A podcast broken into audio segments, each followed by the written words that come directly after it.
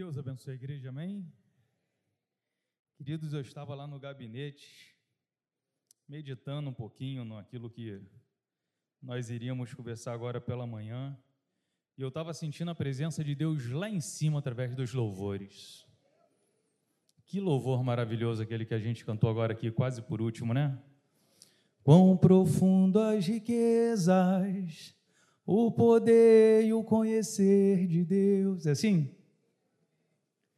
Quão insondáveis teus juízos e teus caminhos. Fica de pé comigo.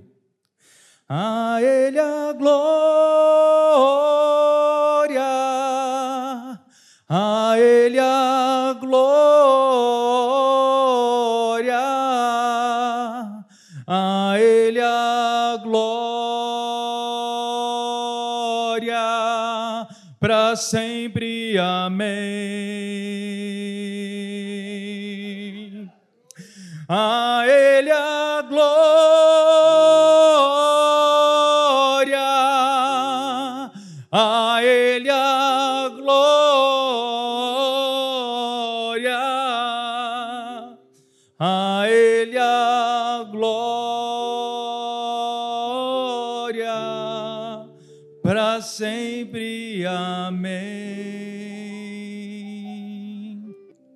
Eu queria convidar você para abrir a sua Bíblia no livro de Salmos, capítulo de número 1. Tomara que 30% da igreja não se levante para ir embora. Eu sei o que é a gente estar esperando alguém para estar ministrando. E aí, de repente, as coisas mudam, e na Maranata é sempre assim. É igual a Band News, em 20 minutos tudo pode mudar. Hoje eu estaria pregando na igreja de Lote 15, e aí, de repente, a Ana me manda a agenda dizendo que houve uma alteração em Lote 15. Eu não estaria mais pregando, e quem estaria pregando lá, nada mais, nada menos, era o Bené Gomes. E aí eu já estava ciente, no meio do dia, pastor Saulo me liga. Aí eu olhei o número assim, vi que era o pastor Saulo, já atendi dizendo assim, ó, estou indignado. Aí ele, quá, quá, quá, quá, por quê? Eu falei, pô, me trocar pelo Bené Gomes? Mas Bené Gomes é prateleira de cima, quem teve o prazer de conhecer, o cara é acima da média. E certamente vai ser bênção na nossa igreja de lote 15. E por misericórdia de Deus, eu não tenho dúvida que vai continuar sendo bênção aqui. Eu gosto de pregar textos fáceis. Coisa boa é tu pregar texto fácil, porque todo mundo entende, não é verdade? Quando você prega assim, um texto muito difícil, aí você tem que dar um jeito de fazer com que as pessoas entendam. Mas o Salmo primeiro, por exemplo, é um texto de fácil entendimento, autoexplicativo, gostoso de se ler. E durante toda essa semana eu estou meditando nessa palavra, que eu pregaria ela hoje no lote 15 e pregaria à noite no Meia. Como eu tive a oportunidade de estar aqui com você, eu acredito que não houve coincidência. Foi da vontade de Deus nós estarmos compartilhando essa palavra nesta manhã com a igreja em São João de Meriti. Amém? Vamos orar? Senhor, a Ti toda honra, toda glória, todo louvor e toda adoração. Nós estamos aqui não porque quem está pregando, mas por aquele que inspira o pregador por aquele que é dono da igreja, por aquele que tem o poder de fazer aquilo que nós nem imaginamos. É por isso que nós estamos aqui. É por isso que nós nos emocionamos, Senhor, porque sabemos que não somos dignos, porque só existe um que é digno, que és tu, Senhor Jesus, o autor e consumador da nossa fé. Por isso, em nome de Jesus, aproveita este momento e continue falando conosco da mesma maneira que tu falou, através dos louvores, através da oração. Agora fale através da tua palavra e usa a minha vida como um canal de bênção nesta manhã, Senhor. e que tudo aquilo que for falado seja para honra, glória e louvor e exaltação do teu nome. Nós oramos em nome de Jesus. Está com a sua Bíblia aberta aí, querido? Bem-aventurado o homem que não anda no conselho dos ímpios, e nem se detém no caminho dos pecadores, e nem se assenta na roda dos escarnecedores. Antes, o seu prazer estar na lei do Senhor, e na sua lei medita de dia e de noite. Ele é como árvore plantada junto à corrente de águas, que no devido tempo dá o seu fruto e cuja folhagem não murcha. E tudo quanto ele faz será bem sucedido. Os ímpios não são assim, são, porém, como a palha que o vento dispersa. Por isso, os perversos não prevalecerão no juízo, e nem os pecadores na congregação dos justos. Pois o Senhor conhece o caminho dos justos, mas o caminho dos ímpios perecerá. Uau! Pode tomar o seu assento? O texto é gostoso até de ler, filho. A verdade é que essa mensagem do Salmo 1, ela já vem pronta para o pregador. Ela é uma mensagem com título, começo, meio e fim, já reparou? O título da mensagem é O Bem-aventurado. Feliz. Ela fala a respeito do homem e da mulher que é ditoso, é feliz, vive de maneira feliz. E ele começa assim: Bem-aventurado é o homem. Se existe algo que todo ser humano corre atrás para encontrar é felicidade, não é verdade? Não sei se você é diferente de mim, mas se tem algo que eu corro atrás de ser, é alguém feliz. Não alegre, mas feliz. Porque nem em todos os momentos nós estamos alegres, mas em todos os momentos nós podemos ser felizes. E a Bíblia diz que bem-aventurado, feliz é o homem e a humanidade, ela corre de maneira ávida a encontrar a felicidade, porque isso foi colocado dentro do ser humano. O ser humano, quando criado no Éden, perfeito como era, era um ser feliz, não tinha falta de nada além de ter tudo em plena harmonia, desfrutava todas as tardes da presença do Criador. Como não era esse paraíso? Mas algo no meio do caminho acontece. Um acidente de percurso acontece, e a partir de então, todos que se seguiram vivem buscando de maneira ávida ser feliz, encontrar a felicidade. E aí eles correm a todos os recursos possíveis e imagináveis. Uns buscam ser felizes através da prostituição. Há um vazio dentro do ser humano que eu costumo dizer que é do tamanho exato da pessoa de Jesus Cristo. E enquanto Jesus não entra, esse vazio permanece. E aí algumas pessoas buscam, por exemplo, na prostituição encher esse vazio que tem dentro dele. E quando ele está se acabando na prostituição, quando ele está se definhando, se entristecendo cada vez mais, ele percebe: a prostituição não foi capaz de me trazer felicidade. Outros buscam ser felizes através dos recursos financeiros. Tem pessoas que trabalham dioturnamente, semanalmente, mensalmente esquece até da família, tem dois, três, quatro empregos, porque ele quer a todo custo ser bem sucedido financeiramente, porque se ele alcançar o alvo que ele estabeleceu, aí então ele será feliz. E aí, quando eu olho para as Escrituras Sagradas, vejo um dos homens mais ricos que essa terra conheceu, ele diz: vaidade de vaidade, tudo é vaidade. Por quê? Porque o dinheiro em si só, ele não traz felicidade para a humanidade.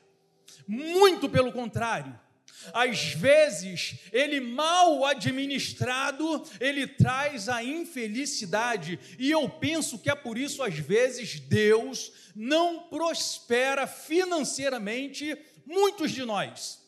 Porque de repente o dinheiro nos afastaria da presença do Senhor. E Deus prefere você, ainda que com pouco recurso na presença dEle, do que você milionário longe da presença dEle.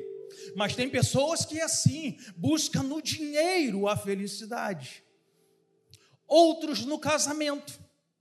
Tem pessoas que vivem dentro de casa com os pais de uma forma rebelde, triste e pensa que quando encontrar o príncipe ou a princesa encantada, quando eu me casar, então eu serei feliz.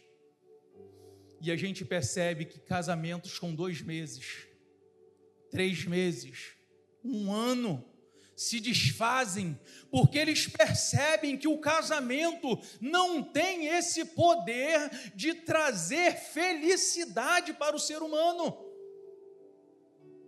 E aí eles se frustram e ficam mais tristes ainda. Outros buscam na religião. Não, eu preciso de de me voltar para o sobrenatural eu preciso de, de fazer uma meditação, eu preciso de ir a algum lugar, dar um passe, sei lá, eu preciso de buscar uma religião, porque aí eu vou ser feliz. Lê engano, querido. A religião também não tem esse poder de trazer a felicidade para o ser humano. E por isso a gente vê muitos religiosos amargos, tristes, desesperançados e muitos chegam a tirar a sua própria vida de tão infelizes que vivem nessa terra. Porque a religião ela não tem esse poder de trazer felicidade à vida do homem e da mulher. Alguns buscam na fama. Tem pessoas que acham que quando eles forem famosos, quando eles estiverem na prateleira de cima, quando todos conhecerem, quando ele passar e ser visto, ser aplaudido, eles então vão ser felizes. E quando eu olho para a vida do Michael Jackson, um dos homens mais conhecidos de toda a terra, mais famoso do que ele, talvez não tenha, ou igual a ele, outros e aquele homem foi infeliz, ele não tinha felicidade em si próprio, vivia buscando se transformar, se mutilar, porque faltava algo dentro daquele cara que era felicidade. E até se tornar uma pessoa irreconhecível, porque buscou de todas as formas, de todas as formas, encontrar felicidade e não conheceu. Ou seja, muitos tentam de todas as formas. E aí o salmista nos traz uma pérola nesse salmo primeiro, que ele dizendo assim que feliz, o bem-aventurado é o homem. E aí ele vai dar algumas características. E eu coloquei aqui também que existe algumas pessoas, isso aqui é profundo, que procuram a felicidade na morte.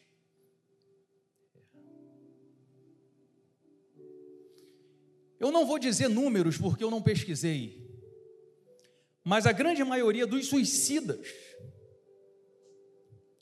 eles se matam porque eles querem encontrar felicidade, e nessa terra eles não conseguem. E ele diz assim: se eu colocar um fim na minha vida, aí acaba meus problemas e então eu serei feliz. E eu não estou falando de um número pequeno de pessoas. Nós vivemos em uma sociedade que a cada dia passa, os jovens, na sua grande maioria, se frustram e se entristecem profundamente por não ter atingido o nível de vida que sonhou. Nós, quando jovens, nós idealizamos algo. Não sei se com você foi assim, mas eu fui assim.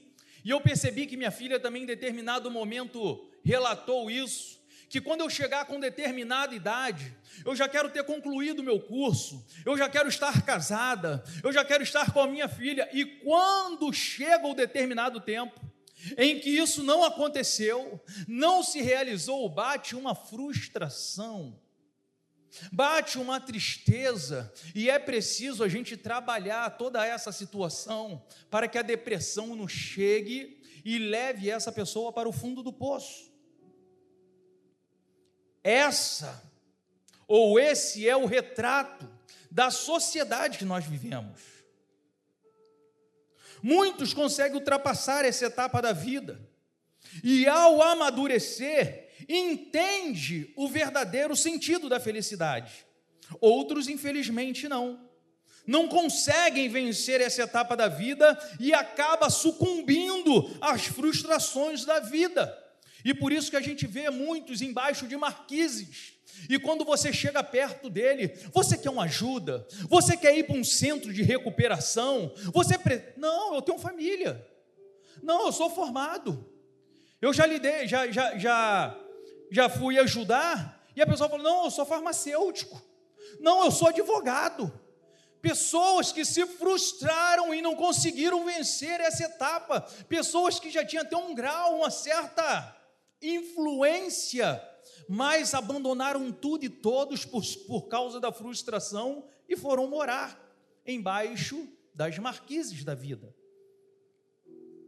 E a pergunta que fica é: o que fazer para superarmos essa etapa da vida?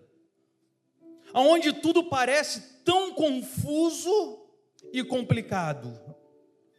Você olha para um lado e vê parede, para frente vê montanhas, para trás vem Faraó. O que fazer para ultrapassar essas etapas e encontrarmos a felicidade?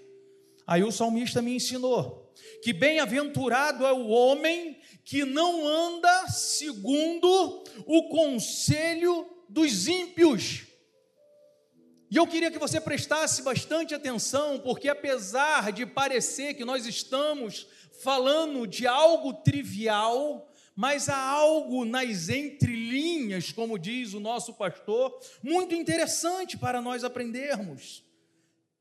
Quem são os ímpios? Quando o salmista está falando que bem-aventurado é o homem que não anda segundo o conselho dos ímpios, eles estão dizendo assim: ó, bem-aventurado é o homem que não molda a sua vida, que não molda os seus projetos de vida segundo o conselho dos ímpios. Aquele que tem seus sonhos mas não são sonhos estruturados segundo o conselho dos ímpios. E eu confesso para você que quando eu pensava nesse texto, eu via esses ímpios como pessoas mais, pessoas que não andavam com Deus, pessoas que não conheciam o Senhor, e ao estudar um pouquinho mais, eu entendi que existe dois tipos de ímpios. Se você procurar no seu dicionário, você vai procurar, vai, vai procurar o ímpio, vai encontrar o ímpio que a Bíblia diz, que é o ímpio com acento. Esse ímpio com acento não são os maus. Esses ímpios com acento são aqueles que não creem. E ímpios sem assento são os maus, os devassos, são aqueles que não querem saber de Deus. E se você olhar na sua Bíblia aí, o ímpio que está escrito aí é o ímpio com o sinal, com assento. E então eu entendo que no meio de nós, no meio da nossa casa, no meio da nossa parentela, existem pessoas ímpias, pessoas que não crêem no Deus que você crê que não crê em Deus da forma que você crê, que não crê nas Escrituras sagradas como seu livro de fé e prática. E aí o salmista está dizendo que nós não podemos moldar a nossa estrutura de vida segundo o conselho dos ímpios. E aí nós precisamos de andar, querido, com quem crê igual eu creio, com quem crer nas escrituras sagradas, como ela está, de Gênesis a Apocalipse. Porque senão eu não vou conseguir ser feliz se eu estruturar a minha vida segundo aqueles que não creem igual eu creio. É isso que o salmista me ensina. Bem-aventurado é aquele que não anda, que não molda a sua vida segundo o conselho dos ímpios. Precisamos estar em total atenção, porque eles estão por todos os lugares. Como eu disse, na nossa família, no nosso trabalho, na escola, na faculdade e, infelizmente, até mesmo dentro das nossas igrejas pessoas que não creem. E aí o salmista continua, porque o salmista aqui está dando um seminário para aquele que quer ser feliz. Tem alguém aqui que quer ser feliz? Eu quero. E aí ele continua. E nem se detém no caminho dos pecadores. E aí a gente precisa prestar atenção agora nesse se deter. Deter está falando de tempo de qualidade. Se deter demanda tempo. Aqui nós estamos falando de tempo de qualidade, não de poder demorar no caminho em que os pecadores estão. Vai ser impossível nós não lidarmos com eles. Até porque como ouvirão se não há quem pregue? Então nós precisamos desse contato, mas nós não podemos dar o nosso tempo de forma demasiada aos pecadores.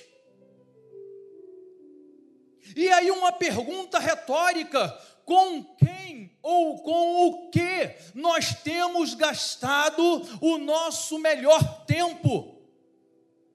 A quem nós temos dado o nosso tempo de qualidade?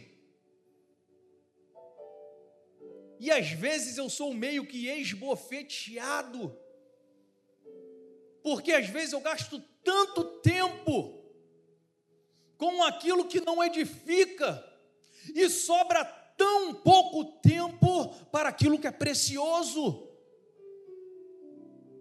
E a Bíblia está dizendo: não se detém no caminho dos pecadores, não perca o seu tempo nesse caminho, não perca tempo naquilo que não frutifica. Quem tem sido a nossa companhia na maior parte do tempo? Eu louvo a Deus, porque a minha oficina é um purãozinho, na verdade, né? A Glaudicé nem gosta de entrar lá. E se entrar, vai sair correndo, porque lá tem barata para tudo quanto é lado. A Milena, esses dias, passou por lá, sentou, a barata passou no pé dela, ela correu, ficou do lado de fora. Mas como Deus fala naquele lugar? Como aquele lugar é visitado por homens e mulheres de Deus. E os ímpios, quando chegam lá, eles percebem algo de diferente. Eu fico vibrando. Tem um amigo meu que não é crente, mas ele chama a oficina de oficinoterapia, porque as pessoas vai para lá desabafar, vai para lá para a gente orar por elas. Quando elas estão com problema, aí vão para lá. Eu gosto de conversar com vocês. O ambiente aqui é diferente. E tem sempre um pastor, tem sempre um diácono, tem sempre alguém de Deus por perto. E daqui a pouco é quando a gente pensa que não vira um culto. Mas se fosse ao contrário, se as paredes fossem cheias de pornografia, se o som tivesse sempre lá naquelas músicas pornográficas, o que eu atraria para o meu ambiente de trabalho? Pecadores. Pecadores atraem pecadores. Mas homens e mulheres de Deus precisa atrair homens e mulheres de Deus e os pecadores só para serem convertidos. Nós não podemos nos deter no caminho deles, mas eles necessitam de se deter nos nossos caminhos, aleluia. Tempo de qualidade, querido. Tempo é precioso demais. Quem de nós nunca falamos assim? Meu dia precisava de ser 48 horas. Mas o tempo quem faz somos nós. Nós temos que se virar nos 30, dentro das 24 horas que o Senhor nos deu, e separar o que é de melhor para Ele mesmo.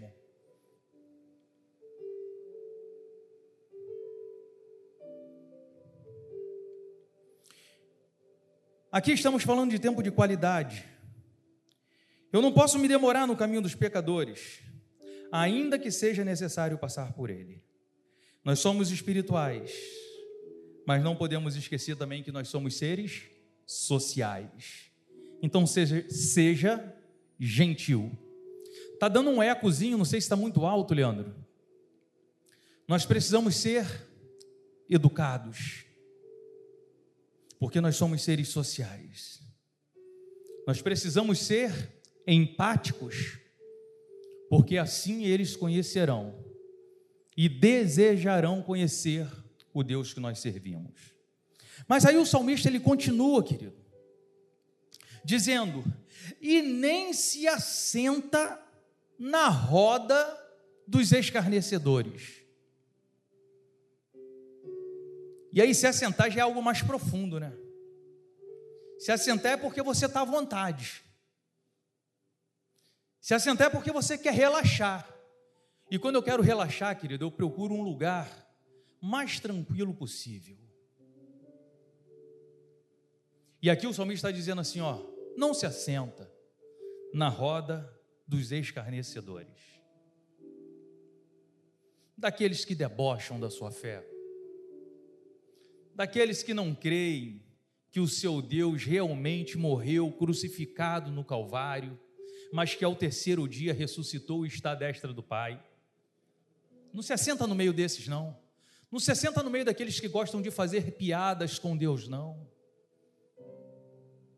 Não se assenta no meio daqueles que pensam que o teu Deus é um Deus pequeno, não. Porque isso não vai ser saudável, não. Existem certas situações que não tem como abrir mão. Nós não podemos abrir concessão e se assentar na roda daqueles que escarnecem. Nós somos seres sociais, somos. Nós precisamos de andar em paz com todos, se possível, sim. Mas daqueles que escarnecem, não. Mas daqueles que vão sofrer o juízo de Deus, não. Naquele que tripudia da minha fé, não.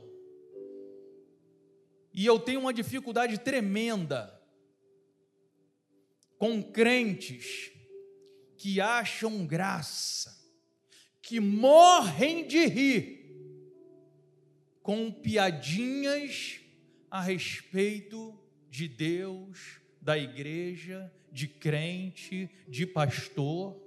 Ah, como nós precisamos de ter a mentalidade de Davi. Davi, quando teve a oportunidade de matar Saul, que o perseguia, que queriam matá-lo, Davi já tinha sido ungido rei. E quando ele teve a oportunidade, seus amigos aconselhando, ele disse assim: ai de mim tocar em um ungido do Senhor. Querido, quando eu estou mexendo contigo, eu estou mexendo com a menina dos olhos do Senhor. Se eu tocar em você, eu estou mexendo na menina dos olhos de Deus. Tem noção do que é isso? Você crer nisso? É a Bíblia que diz. Nós somos reinos de sacerdócio, nação santa, povo de propriedade exclusiva do Senhor para anunciar a sua grandeza. Ai de nós tocarmos na menina dos olhos do Senhor. A Ele pertence o julgamento. E ai de nós cairmos nas mãos de Deus. Não podemos abrir concessão, queridos. Aí o salmista está mostrando aquilo que nós não devemos fazer. Por outro lado, didaticamente, ele vem agora nos ensinar o que devemos fazer. Porque, como eu disse, a mensagem do salmo ela veio prontinha.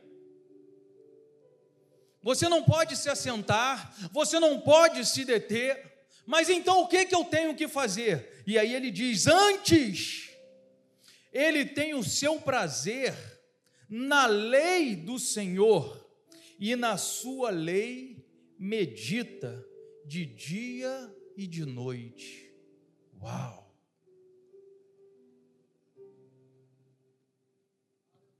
Eu louvo a Deus, querido, pela minha conversão.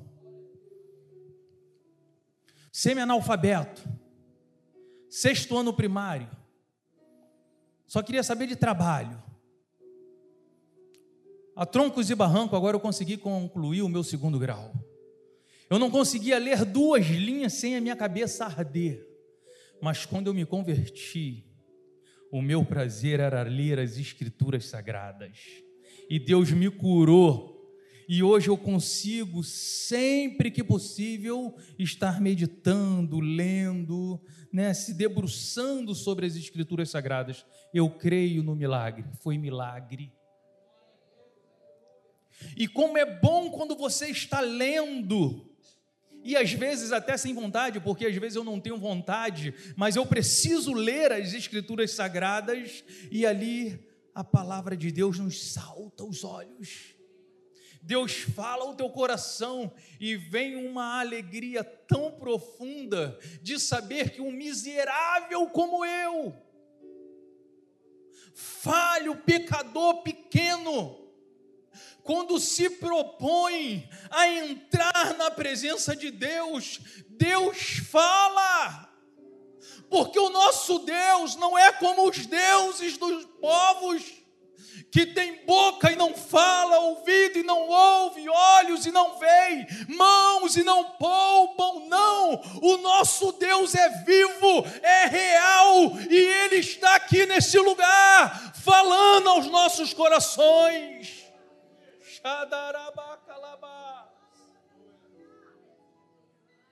Eu não sei explicar como, eu só sei que é real. O que fazer?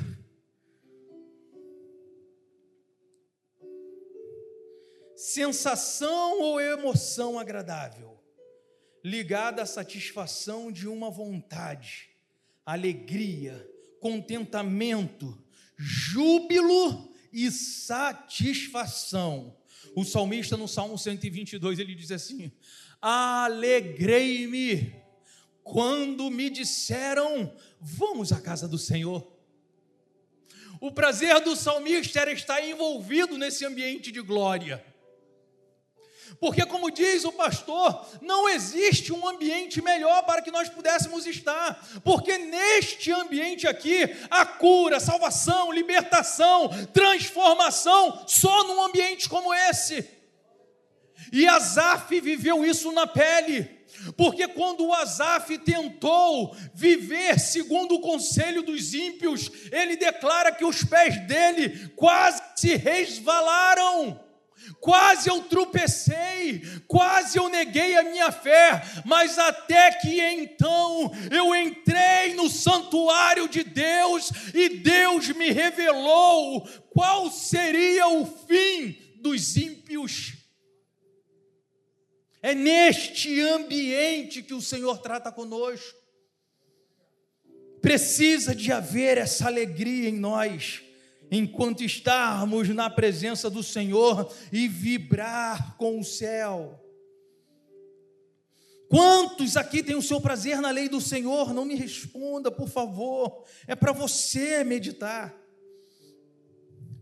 Então, por que escolher entre domingo de manhã e domingo à noite, eu tenho dificuldade de entender isso. Se o meu prazer estar na lei do Senhor, se o meu ambiente, é, se o meu prazer é estar num ambiente de glória, aonde há manifestação do Espírito Santo de Deus, por que não aproveitar todas as oportunidades que me é oferecida? Mas antes não, eu fui de manhã para a igreja, então eu não preciso ir à noite. E aí eu pergunto: será que essa pessoa tem o seu prazer na lei do Senhor? É para pensar. Se o meu prazer está na lei do Senhor, por que não ser um frequentador assíduo da escola bíblica dominical? Nós temos que ser 100% nem 80 e nem 90, se existe a possibilidade de eu estar dentro de uma sala de aula com homens e mulheres que passou a semana toda preparando um estudo das escrituras sagradas para alimentar a minha alma, para me fazer crescer na presença do Senhor, eu tenho que valorizar isso, por quê? Porque o meu prazer está na lei do Senhor. E se isso não for uma realidade, eu tenho dificuldade de entender. Nós estamos há um ano e alguns meses conclamando a igreja para que durante a semana tenhamos 100 orando. Eu penso que já era para a gente estar pedindo, irmãos, por favor, faz rodízio. Não vem todo mundo junto, não, porque senão não vai dar. Porque nós só temos dois cultos durante a semana. E porque, se o meu prazer estar na lei do Senhor, quinta-feira eu vou ficar deitado em berço, esplêndido, fazendo qualquer outra coisa que eu tenho certeza que não é mais importante do que estar buscando a presença de Deus no altar do Senhor. E de repente, era você que Deus iria usar, era você que Deus iria levantar em profecia era você que Deus ia dar visão, era você que seria aquela pessoa que colocaria a mão sobre uma pessoa e dizer: Não temas, porque Deus mandou te dizer que Ele é contigo, e a vida dessa pessoa ser transformada. De repente seria você que iria dar um abraço tão caloroso, tão gostoso numa pessoa que entrou aqui pensando em tirar a própria vida, mas viu em você algo de especial e que mudou a vida dela daquele dia em diante. Então, por que não aproveitar os momentos que nos são proporcionados, se o nosso prazer estar na lei do Senhor? E o resultado é impressionante. Esse homem, que tem o seu prazer na lei do Senhor e nele medita de dia e de noite, e quando ele diz homem, ele está dizendo homem e mulher, ele está dizendo assim: ó, ele será como uma árvore plantada às correntes das águas, que no devido tempo dá o seu fruto, e cuja sua folha não murcha, e tudo quanto ele faz será bem sucedido. Eu acho isso aqui impressionante. Sempre que a Bíblia falar de madeira, falar de árvore, ela está falando de homem. E sempre que ela falar de água, ela está falando da representação do Espírito Santo de Deus. O que ele está dizendo aqui é que o homem que tem o prazer na lei do Senhor, ele está mergulhado no Espírito Santo, com as suas raízes aprofundadas em Deus, de maneira que no devido tempo ele vai frutificar. Ou seja, nem todo tempo a gente vai estar tá frutificando mas tem um tempo de frutificar. Eu acho isso lindo. Não espere sempre de mim fruto, mas uma hora ou outra, no tempo de Deus, eu vou frutificar. Mas sabe o que é impressionante? Aqueles que estão enraizados em Deus, as suas folhas, elas estão sempre verdes, a sua aparência está sempre bonita, porque ela seiva lá do Espírito Santo de Deus, ela está sempre vistosa, ela está sempre bonita. Já, já reparou? no, no, no tempo que troca as folhas da amendoeira. A amendoeira fica verdinha, aí ela amarela, e aí cai aquelas folhas, toda a árvore fica feia demais. Mas o homem e a mulher de Deus não, ele não trocam as suas folhas, a sua aparência é sempre bonita, é sempre formosa. Se você anda carrancudo, se você anda para baixo, desanimado, desistindo da vida, está faltando você aprofundar as suas raízes em Deus, em Espírito Santo, porque às vezes você está querendo ser plantado perto do pastor, perto do seminarista, perto do irmão, e nós não temos muito para oferecer, mas nós temos um Deus que a Bíblia diz que Ele é uma fonte inesgotável, que quanto mais a gente busca, mais Ele tem, quanto mais eu busco, mais Ele me dá Quanto mais eu procuro, mais ele se deixa achar. Esse é o nosso Deus. E com isso a nossa aparência, ela é sempre formosa. Eu tenho certeza que você já ouviu de alguém dizer: você está sempre belo, está sempre com um sorriso no rosto, nem parece que você está passando por esse problema. Mas por quê? Porque está plantado junto às fontes das águas. Isso é maravilhoso demais. Isso é lindo demais. E aí ele vai começar a terminar a mensagem, o salmista. Ele vai dizer assim: os ímpios não são assim. Isso é coisa de crente. Andar vistoso, andar bonito, frutificar é coisa de crente. Os ímpios não são assim. E aí você começa, apesar de não ter um termômetro espiritual, a gente começa a ver quem é quem. É quem não frutifica. Ele diz: os ímpios não são assim. São como a palha que o vento dispersa. Os ímpios não dão fruto e a sua aparência nunca é bonita. E aí ele conclui: por isso, os perversos não prevalecerão no juízo. E nós não podemos nos enganar, irmãos, e nem nos esquecermos que haverá um juízo. Como eu disse, os ímpios estão em todos os lugares, inclusive dentro da igreja. E nós não podemos nos esquecer que vai haver um julgamento. E isso ficou registrado em Mateus 25, 34, que vai dizer assim: então dirá o rei aos que estiverem à sua direita: Vinde benditos de meu Pai, possui por herança o reino que estava preparado desde a fundação do mundo. Porque eu tive fome e me deste de comer, tive sede e me deste de beber. Era forasteiro e me acolheste, estava nu e me visitaste. Adoeci e me visitaste, estava na prisão e foste ver-me. Então os justos lhe perguntarão: Senhor, quando tivemos com fome, te demos de comer, de beber. Quando tivemos forasteiros e acolhemos, ou nu e te vestimos. Quando te, te vimos enfermos ou na prisão e fomos visitar-te.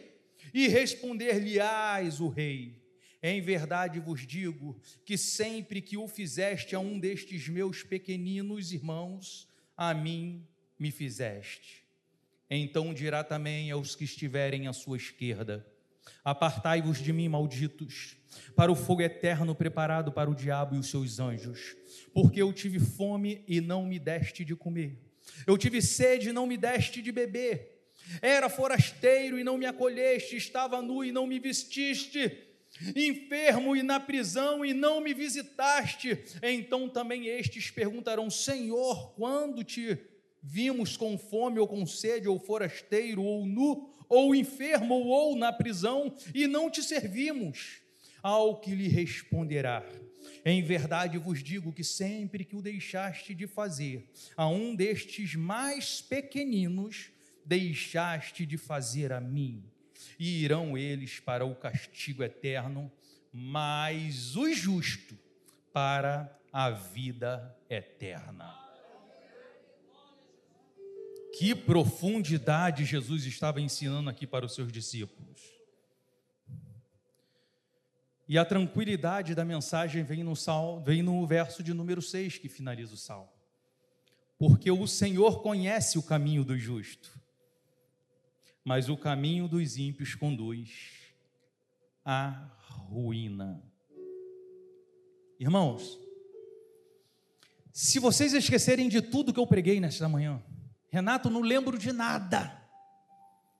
Guarda uma coisa no seu coração, porque eu tenho certeza que todos que estão presentes aqui nessa, neste lugar, nesse auditório, têm o desejo de se tornar uma pessoa melhor. Sim ou não? Do menor ao maior, do mais antigo de igreja ao mais novo convertido, todos que aqui estão têm o desejo de se tornar uma pessoa melhor. Você que nos ouve, eu tenho certeza que você tem o desejo de se tornar uma pessoa melhor. Mas aprenda algo nesta manhã, e eu finalizo. Os nossos hábitos sempre serão mais poderosos do que os nossos desejos.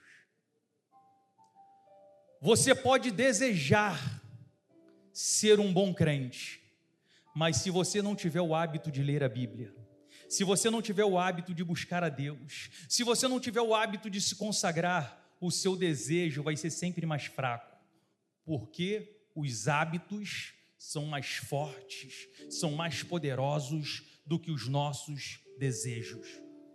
Por outro lado, você pode até desejar matar alguém, você pode até desejar pecar, mas se você tem o hábito de consagração, se você tem o hábito de leitura da Bíblia, se você tem o hábito de estar reunido entre os irmãos, os teus hábitos não deixarão você concluir o pecado. Por quê? Porque os nossos hábitos são mais fortes do que os nossos desejos. Deus abençoe tua vida em nome